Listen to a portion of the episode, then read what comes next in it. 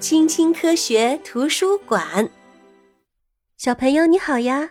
我是爱讲故事的小爱姐姐，欢迎你的收听。小朋友，开饭啦！日常生活中啊，我们吃饭的方式多种多样，有时你会两三口吞掉一个三明治，有时你会坐在高档餐厅里细细品味丰盛的大餐。有时你也会跟朋友们在公园里一起享受野餐。祝大家好胃口！小朋友，在家里，今天啊，轮到你做主厨了。照着菜谱，你就能做出美味的饭菜。其实有些菜啊，做起来很简单。嗯，闻起来真香呀！全家人围坐在一起。品尝着自己做的饭菜，多么幸福呀！但是，我们为什么需要吃东西呢？我们的身体啊，会把吃进去的东西转化成能量，有了能量，我们才可以进行呼吸、思考和运动。早餐啊是非常重要的，一整夜都没有吃东西，早餐会让我们的身体重新能量满格。早餐、午餐、下午茶、晚餐，在一天里，每当到了特定的时刻，我们的身体就会发出需要碳水化合物的信号。肚子饿了。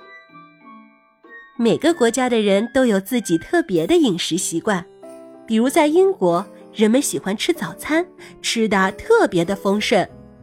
而在西班牙，人们要到很晚才开始吃晚餐呢。那么是谁发明了烹饪呢？原来啊，是史前人类。要知道，在学会取火之前，人们一直都是生吃食物的。大约在四十万年前，人们啊，终于学会了把食物做熟之后再吃。小朋友，你看。这啊，就是人类用过的最原始的锅，一个兽皮袋，里面啊灌满了水，再把烧红的石头扔进去，这样就可以烹煮食物啦。随着时间的推移和大航海时代的到来，人类发现了很多新的食物：番茄、四季豆、玉米、土豆、巧克力、火鸡，这些都是源于美洲的食物。大约在五百年前才传入了欧洲，在此之前，世界上大多数人还都不知道这些食物呢。小朋友，你知道为什么不能挑食吗？因为营养均衡才能让你身体健康茁壮成长啊。肉类、鱼类和蛋类都富含蛋白质。这些是我们肌肉生长所必需的营养物质，而牛奶和其他的奶制品都富含钙，这种元素能让我们的骨骼和牙齿更坚固。水果和蔬菜中含有的维生素会让我们的气色红润。不同的季节会有不同的水果和蔬菜。小朋友要不要去市场上逛一逛呢？我们吃的谷物啊，其实就是某些农作物的种子。谷物的营养价值很高，我们的身体啊每天都需要它们。大米是世界上种植区域最广的粮食作物之一。我们会用小麦制作出面条和面包，会把玉米做成玉米片。在非洲，人们还会用小米煮粥呢。小朋友，请仔细看学校食堂的菜单，这些啊都是由营养师精心设计的。他们的工作就是把你的每一餐都搭配的丰富多样、营养均衡，而且要保证少盐、少油、少糖。星期一，旺代沙拉，古法白汁小牛肉，蔬菜，白奶酪，有机水果。星期二，蔬菜沙拉，勃朗蒂红酒炖牛肉，蒸土豆泥，艾曼塔奶酪。糖煮水果。星期四，胡萝卜丝、小西葫芦烩饭、水果、巧克力慕斯。